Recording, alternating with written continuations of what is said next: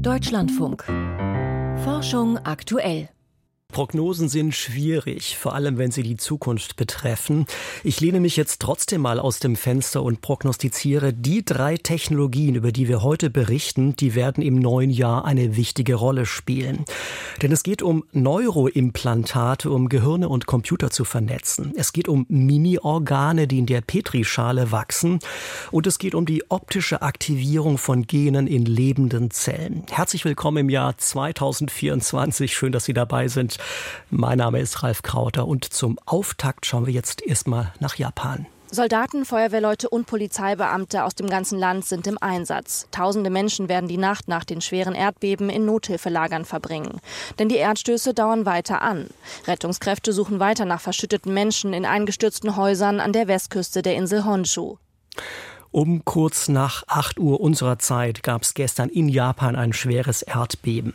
Das Epizentrum lag im Westen der Hauptinsel Honshu, die Stärke auf der Richterskala bei 7,5 und nach aktuellem Stand kamen mindestens 48 Menschen ums Leben. Nun wissen wir alle, Erdbeben dieser Magnitude sind in Japan gar nicht so selten und die verheerenden Folgen, die sie haben können, die haben wir seit der Tsunami-Katastrophe von 2011 alle vor Augen, deren Gefolge ja die Atommeile in Fukushima Klima dann außer Kontrolle geraten sind. Frage an meine Kollegin Dagmar Röhrlich, studierte Geologin und jetzt bei mir im Studio. Ist Japan verglichen mit 2011 diesmal noch relativ glimpflich davongekommen, trotz all der Opfer an Schäden? Also es ist ja so, dass Japan im, im, pazifischen Feuerring liegt, sprich Vulkanausbrüche und Erdbeben sind da sehr häufig. Aber man kann die Lage in den verschiedenen Bereichen, also das, was in Tohoku passiert ist mit dem Tohoku-Erdbeben und dem, was jetzt vor der Insel Noto passiert ist, eigentlich geologisch nicht vergleichen. Sie haben das Stichwort schon genannt, pazifischer Feuerring. Da haben wir alle in der Schule gelernt, das hat was damit zu tun, dass in Japan die Erde so oft bebt. Spielte der auch diesmal die entscheidende Rolle?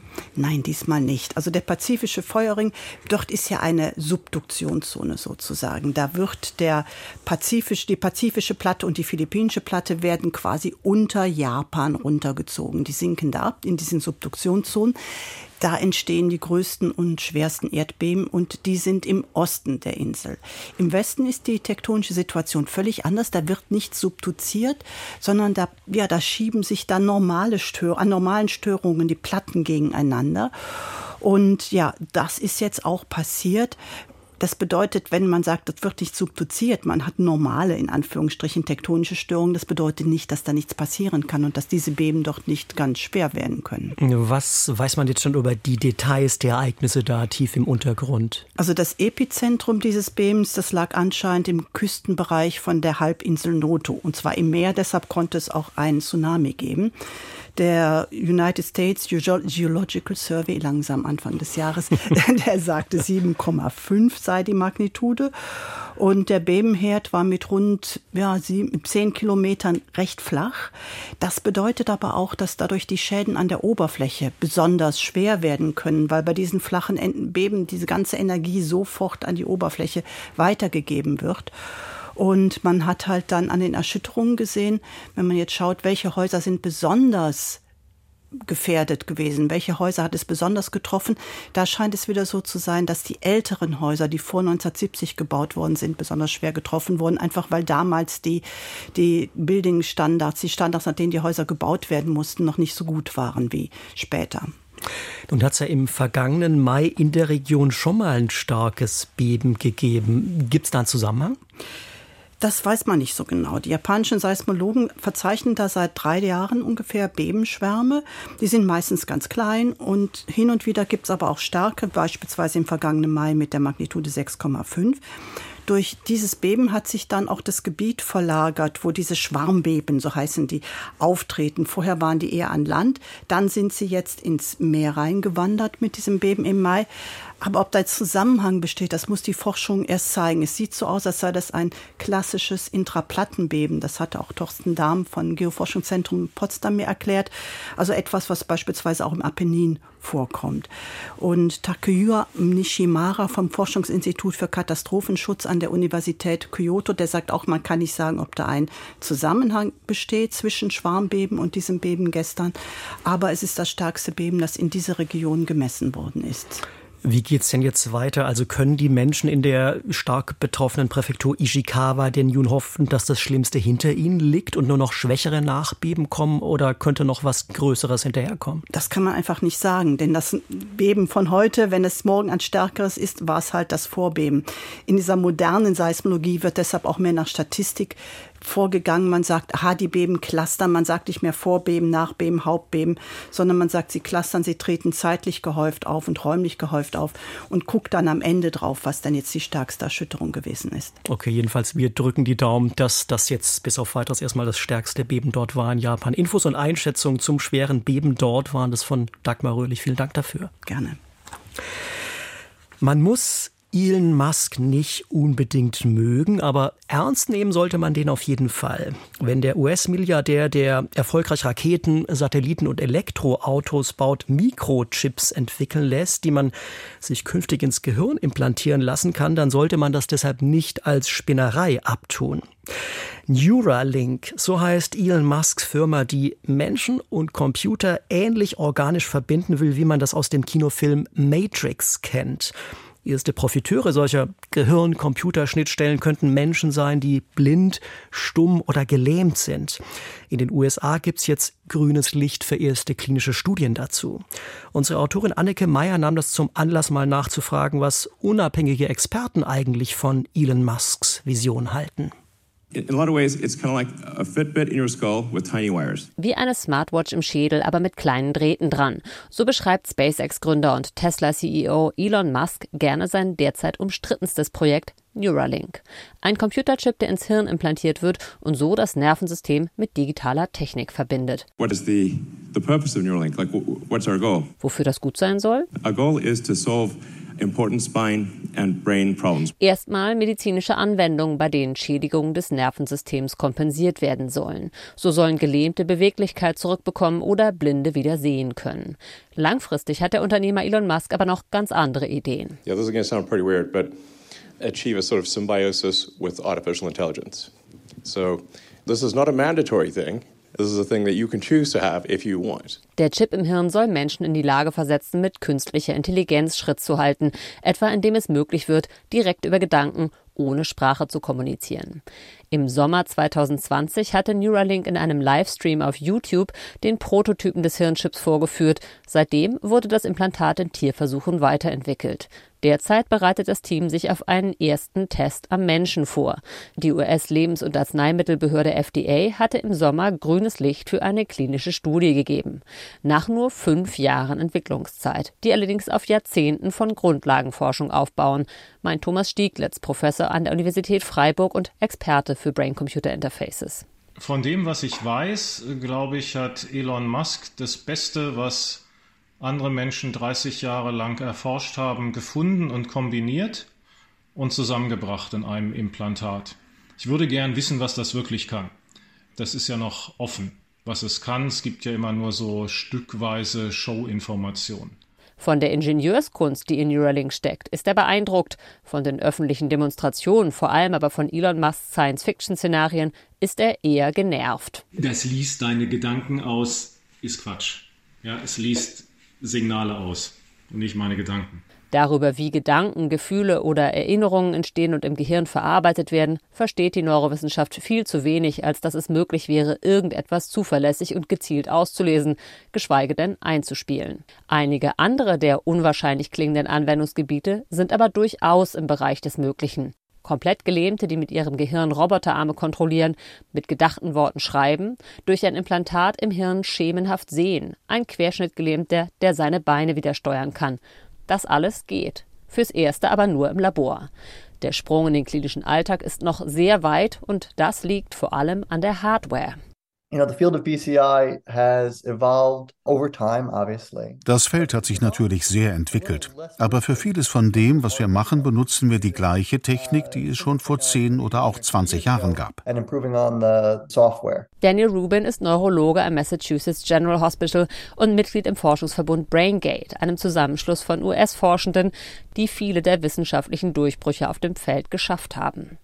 Brain-Computer-Interfaces, mit denen Bewegung oder Sprache ausgelesen und produziert werden kann, sind bisher reine Forschungswerkzeuge. Weniger als 50 Menschen weltweit haben so eine Schnittstelle implantiert. Jeder von ihnen ein Einzelfall. Diese Testpiloten haben Anschlüsse auf dem Kopf und müssen mit Computern stationär verkabelt werden. Alltagstauglich geht anders. Ich bin begeistert, dass jetzt so unglaubliche Ressourcen für die Lösung des Problems eingesetzt werden. Und als ich mehr über die Technologie gelernt habe, die da entwickelt wird, habe ich gedacht, wow, das ist wirklich gut. Ohne die finanzielle Unterstützung durch Industrie oder private Unternehmen ist die Weiterentwicklung von Forschungswerkzeugen zu medizinischen Geräten oft nicht möglich. So komplizierte und teure Technologien wie Hirnimplantate sind aber auch für Unternehmen kaum zu stemmen. Die erste Firma, die Anfang der 2000er versuchte, ein Brain-Computer-Interface in Richtung klinische Anwendung weiterzuentwickeln, scheiterte. Die Nachfolgefirma BlackRock Neurotech funktioniert bislang nur deshalb, weil sie ihr Kerngeschäft im Verkauf von Laborbedarf hat. Die Hirn-Computer-Schnittstellen sind eher eine Pro-Bono-Veranstaltung, die der Forschung helfen soll, voranzukommen. Doch das ändert sich gerade, meint Thomas Stieglitz. Elon Musk hat durch sein massives Investment und seine Art des Marketings Finanzinvestoren und Wagniskapitalgeber hellhörig gemacht, dass Neurotechnik ein Geschäftsmodell mit durchaus signifikanten Gewinnen sein kann im Exit-Fall. Mehr als eine Milliarde Dollar von privaten Investoren sind seit 2021 in die Entwicklung implantierbarer Neurotechnologie geflossen. Neben Neuralink gibt es vier weitere Firmen, die mit Hirncomputerschnittstellen auf die klinische Anwendung zusteuern und von der US-amerikanischen Behörde FDA einen sogenannten Breakthrough-Status erhalten haben. Mehr Geld für die Grundlagenforschung, ohne die diese Entwicklung nicht möglich wäre, gibt es dadurch nicht. Die Weiterentwicklung der Technik ist trotzdem auch im Interesse der Wissenschaft, meint Daniel Rubin. Den Sprung in die klinische Anwendung zu schaffen, wäre für ihn der größte Lohn. Ich denke, alle, die an Hirn-Computer-Schnittstellen arbeiten, tun das mit dem Gedanken, uns dahin zu bringen, dass diese Geräte wirklich nützlich sind und das Leben von Menschen verbessern. Er selber hat gerade eine mehrjährige Studie abgeschlossen, die zeigt, wie sicher chronisch implantierte Elektroden für Menschen sind. Wenn die Daten, die wir gesammelt und veröffentlicht haben, dabei helfen, die Entwicklung der Technik zu beschleunigen, dann bin ich stolz darauf. Anneke Meyer über Neuralink und Elon Musk Vision von der Computerschnittstelle im Gehirn. Organoide, das sind Mini-Organe, groß wie ein Stecknadelkopf, die Biomediziner im Labor aus menschlichen Stammzellen heranzüchten. Weil sich die komplexen Zellverbünde ganz ähnlich verhalten wie echtes Herz, Gehirn oder Nierengewebe, lassen sich damit viele Tierversuche ersetzen. Zur echten Allzweckwaffe für die Grundlagen- und Pharmaforschung fehlt aber noch was. Man müsste Organoide noch zielgerichteter wachsen lassen können. Berliner Forscher setzen dazu jetzt auf Optogenetik, also auf lichtgesteuerte Schalter im Erbgut der Zellen. Volkert Wildermuth über die wegweisende Kombination zweier Zukunftstechnologien. Steril arbeiten ist entscheidend und Ethanol ist auch entscheidend. Die Biologin Miriam Wandres zieht Handschuhe an und desinfiziert ihre Hände gründlich. Schließlich hat sie schon drei Monate Arbeit in die Organoide im Wärmeschrank gesteckt. Das ist unser Inkubator und hier haben wir normalerweise unsere Zellen oder Organoide drin. Die Tür zum Inkubator geht auf. Plastikplatten mit Vertiefung in der Größe von 2-Euro-Münzen werden bei Körpertemperatur ständig sanft gerüttelt optimale Bedingungen für die Organoide. Miriam Wandres hat zuerst Stammzellen vermehrt und sie dann mit speziellen Wachstumsfaktoren dazu gebracht, sich in Richtung Nervengewebe weiterzuentwickeln. Unter dem Mikroskop zeigt sie die vier kleinen Klümpchen, Hirnorganoide mit Nerven und Hilfszellen, die sogar elektrisch miteinander kommunizieren. So geordnet wie in echtem Hirngewebe sind die Zellen aber nicht, sie wirken eher wie zufällig verteilt, als ob den Nervenzellen die Orientierung fehlt. Arbeitsgruppenleiter Nikolaus Rajewski möchte das ändern. Das heißt, dass man nicht mehr irgendwie so ein Mischmasch zum Beispiel aus Gehirnzellen, allen möglichen Teilen des Gehirns im Organoid hat, sondern dass man einen spezifischen Teil des Hirns modelliert im Organoid. Und das passiert nicht einfach so von selbst. Nikolaus Rajewski und seine Leute kombinieren deshalb zwei Zukunftstechnologien der Lebenswissenschaften, die Organoide mit der Optogenetik. Letztere nutzt Gene, um Zellen mit Hilfe von Lichtsignalen zu steuern. In dem Labor am Berliner Max-Delbrück-Zentrum für molekulare Medizin überträgt man den Zellen dazu Signalmoleküle, die in zwei Hälften zerlegt wurden. Blaues Licht aktiviert eine Art Klebstoff. Der Laserimpuls löst aus, dass sich Teile von dem Molekül zusammenfügen und dadurch wird das Molekül aktiviert. Die Zellen erhalten dadurch einen Impuls, der ihre Entwicklung in eine neue Richtung lenkt. Ja. Ich schalte ein Gen an, was dafür sorgen soll, dass wir eine Gehirnstruktur bekommen, die dem Hippocampus entspricht, was wichtig ist für das Gedächtnis und für uns besonders wichtig ist, weil wir an Alzheimers auch forschen wollen. Beleuchtet werden die Hirnorganoide von Miriam Wandres im Keller in einem abgedunkelten Raum. Im Mittelpunkt ein großer Kasten mit vielen Kabeln und Schläuchen. Das sieht recht kompliziert aus. Es ist auch eigentlich relativ kompliziert. Wir haben hier einmal ist das Mikroskop drin und es blubbert dann hier so hinten an der Seite und sorgt dafür, dass wir hier die richtige Temperatur und die richtige CO2-Menge haben.